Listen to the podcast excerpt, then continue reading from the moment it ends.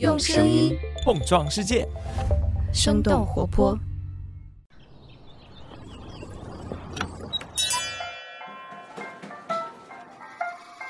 您的生动早咖啡好了，请慢用。嗨，早上好呀！今天是二零二二年的三月十四号，星期一。这里是生动早咖啡，我是来自生动活泼的梦一，几条商业科技轻解读，和你打开全新的一天。不知道是从什么时候开始。没必要什么都买新的，好像已经逐渐成为了年轻人的一种消费共识。从传统的二手家具、家电、衣物以及首饰，到新潮的游戏账号、装备、电子产品，还有手办等等，二手平台上的商品可以说是种类越来越丰富、新颖，用户的数量也越来越多了。而且很有可能，作为一个消费者的你，同时也是一个资深卖家。许多原本没有用的东西，随着一次次的再交易，重新获得了生命，也开启了一个前景可期的闲置消费。市场，那么闲置经济是如何发展起来的？现阶段国内外的二手市场又有哪些异同？我们今天的清解读就与此相关。不过在这之前，我们先来关注三条简短的商业科技动态。我们首先来关注一下京东物流收购德邦快递的消息。三月十一号，停牌多日的德邦股份发布公告表示，京东物流已经收购德邦物流超过六成的股份。收购完成之后，京东物流将成为德邦物流的控股股东。德邦董事长崔维新不再担任德邦的实际控制人，这是近半年以来继极兔收购百世快递之后，快递行业的另一个重要收购。德邦的前身是崔氏货运公司，成立于一九九六年。二零零九年搬迁到上海之后，开启了他们的全国扩张。二零一三年的十一月，为了应对电商市场的爆发，德邦启动了快递业务。二零一八年成功登陆上交所，也成为了国内第一家上市的快运公司。此后，他们更名为德邦快递，聚焦于大件快递市场。根据三十六氪的分析，德邦主营的大件快递业务，恰恰是京东物流的短板。收购德邦将有助于京东获得这方面的网点、客户等资源。从而增加外部客户收入，减少对自身电商体系的收入依赖。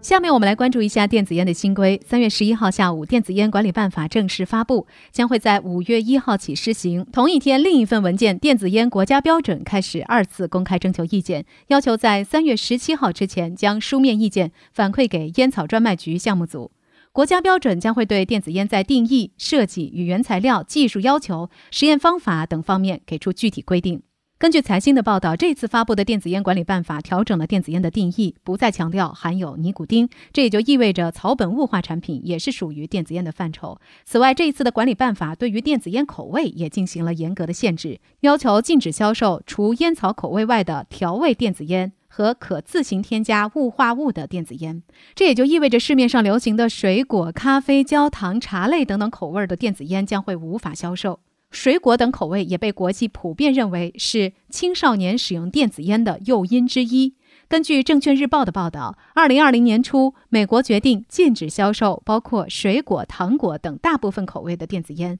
而烟草和薄荷醇口味的电子烟因为不太吸引青少年，被允许继续在美国销售。下面我们和你一同来关注一下全球规模最大的人文创新和科技盛会之一 ——South by Southwest。上周五，South by Southwest 在时隔三年之后终于恢复举办了。这场大会又被人们称为“西南偏南”，诞生于1987年。自那以后，每年都会在美国的奥斯汀举办。并且吸引大量来自世界各地的电影导演、游戏制作者，还有科技大咖们等等各个行业的专家和爱好者。比如说，Facebook、Twitter，还有国内的知乎、快手、蚂蚁金服等等，都曾经参加过西南偏南的分享活动。同时，主办方也会邀请一些知名人士。做主题演讲嘉宾，比如说奥巴马、Elon Musk 等等人都曾经在这里做过演讲。根据 NBC 的报道，为期两周左右的西南偏南能够为当地的酒吧、餐厅和酒店等等行业贡献接近他们半年的收入。可以说，西南偏南的举办时期也是奥斯汀每年最繁忙和热闹的一段时间。那今年的西南偏南议题更加偏向于未来与科技。在活动的日程表上，可以看到涵盖音乐、文化、社区等领域的多个前沿性的话题。比如说，福克斯娱乐集团的 NFT 部门开设的区块链创新实验室，就能够让人以可视化、身临其境的方式，最大限度地感受与 Web 3.0有关的内容。还有专门开设的扩展现实体验馆，能够让游客以虚拟现实的方式游览西南偏南的所有展厅，也可以在 VR Chat 里沉浸的体验世界知名艺术家准备的各种虚拟表演。以上就是今天值得你关注的几条商业科技动态，别走开，我们马上和你聊聊最近越来越热闹的闲置经济。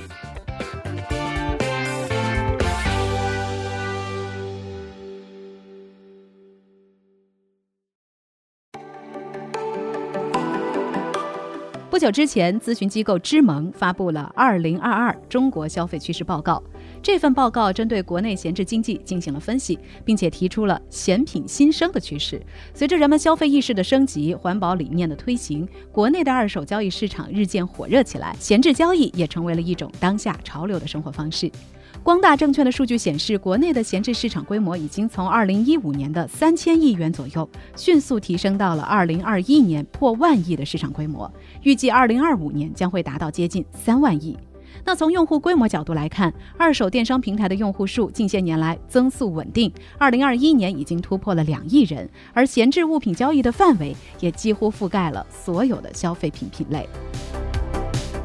其实，所谓闲置经济也并不是一个新的概念。从美国加州的玫瑰碗旧货交易会，到日本街头大大小小的中古店，再到国内起源于九十年代的跳蚤市场，二手交易其实一直都存在，只是说现在形式会越来越丰富。近些年来，在经济增速放缓、消费需求多元和疫情等多重因素的影响之下，不论是地处东亚的中国和日本，还是大洋彼岸的美国，甚至包括欧洲，闲置经济都得到了快速的发展，二手消费市场也由此被列入了二零零。二二年全球消费市场十大趋势之一。根据咨询公司欧瑞的最新报告，全球有三分之一的消费者至少每几个月就会购买一次二手物品。那么，国内外的闲置经济发展又会有哪些异同呢？首先来了解一下我们的邻居日本。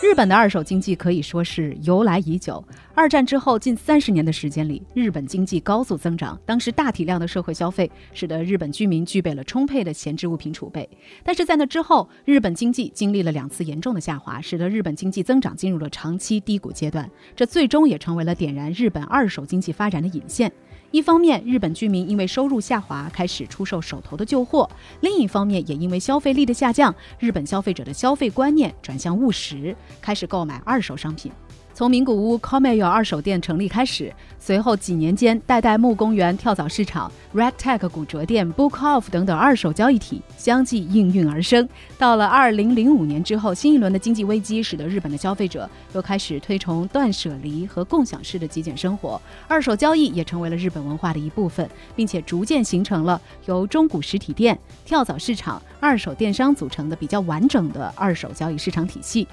由于日本二手市场线下业态发展比较成熟，因此日本的线上二手电商平台也大多脱胎于线下，并且在二零一六年之后进入了快速发展期。其中 B to C 电商基本上就是线下往线上的平移，以各种中古店的线上店、亚马逊二手专区为代表；而 C to C 也就是卖家直接对接买家的电商呢，则是以 Mercari 为代表。根据第一财经的介绍，目前这个平台客户端的下载量已经超过了三千五百万。那这个数字呢，已经接近日本总人口的三分之一。去年三月，他们已经通过淘宝和闲鱼进入了中国市场。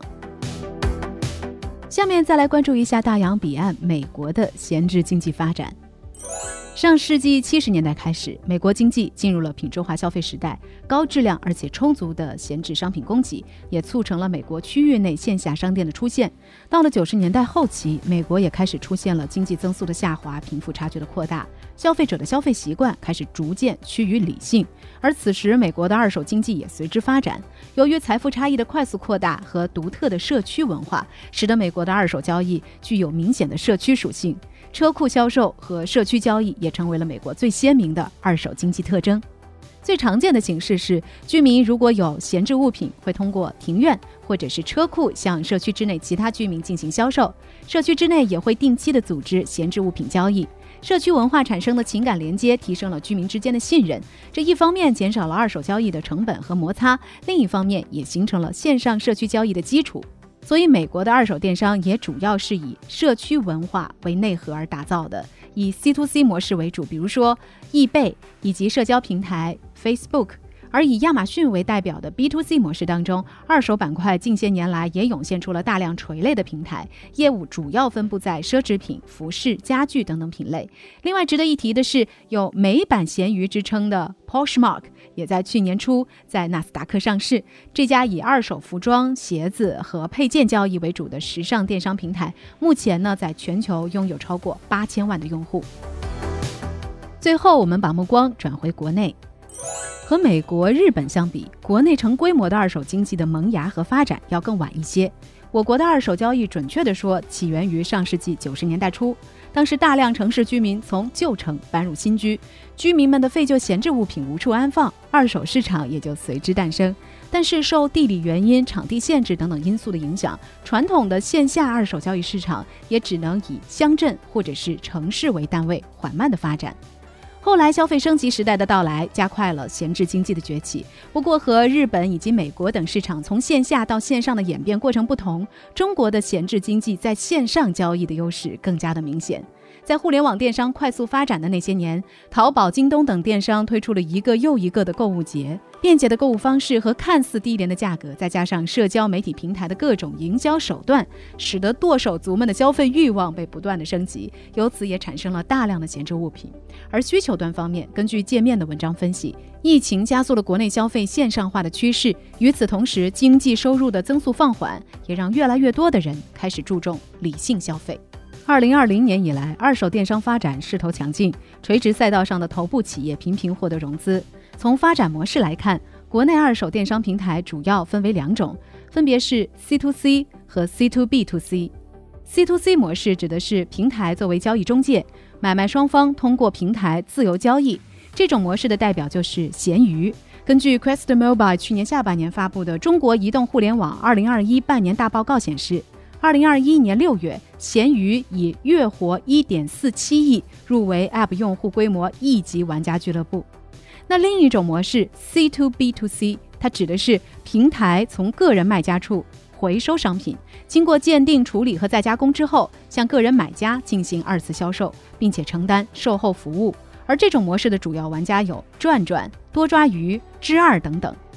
另外，以面对商户起家的爱回收、回收宝等等。也开始逐步的转向 to C，或者是借助有消费者端优势的巨头来获得更多的发展空间。其中，爱回收的母公司二手三 C 批发和零售贸易巨头万物新生也已经在去年六月赴美上市。那在行业快速发展的同时，国内目前的二手电商交易平台也依然存在着一些短板，比如说物流的规定还不完善。对于卖家，售出家里闲置的二手物品本来就是一种不挣钱的买卖，如果再让他们承担物流费用，又加大了卖家的成本，原本狭窄的利润空间就会被再度的压缩。而对于买家来说，购买二手物品的初衷无非就是为了省钱捡漏，他们当然也不愿意承担过多的物流费用。那在没有一个相对完善的物流规定的情况之下，线上二手交易市场也就会遇到一些发展阻碍。另外一个突出的问题就是商品质量。由于二手交易市场的准入门槛相对比较低，这也就导致卖家商品质量良莠不齐，难辨真假。如何搭建起一整套商品评估精准、诚信可靠、保障完善的交易服务体系，也成为了二手电商平台发展的关键。那聊到这儿了，也想来问问你。一般情况下，你的闲置物品会怎么样来处理呢？你会去购买二手商品吗？最近你淘到了什么特别让你满意的二手好物呢？欢迎你在我们的评论区和我们一块儿来聊聊。好了，这就是我们今天的生动早咖啡，我们在周三早上再见啦，拜拜。这就是今天为你准备的生动早咖啡，希望能给你带来一整天的能量。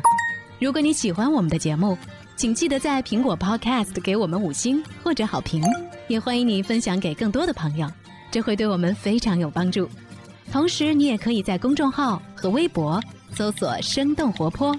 声是声音的声，这样就可以了解更多与我们节目相关的信息啦。生动早咖啡，期待与你下次再见。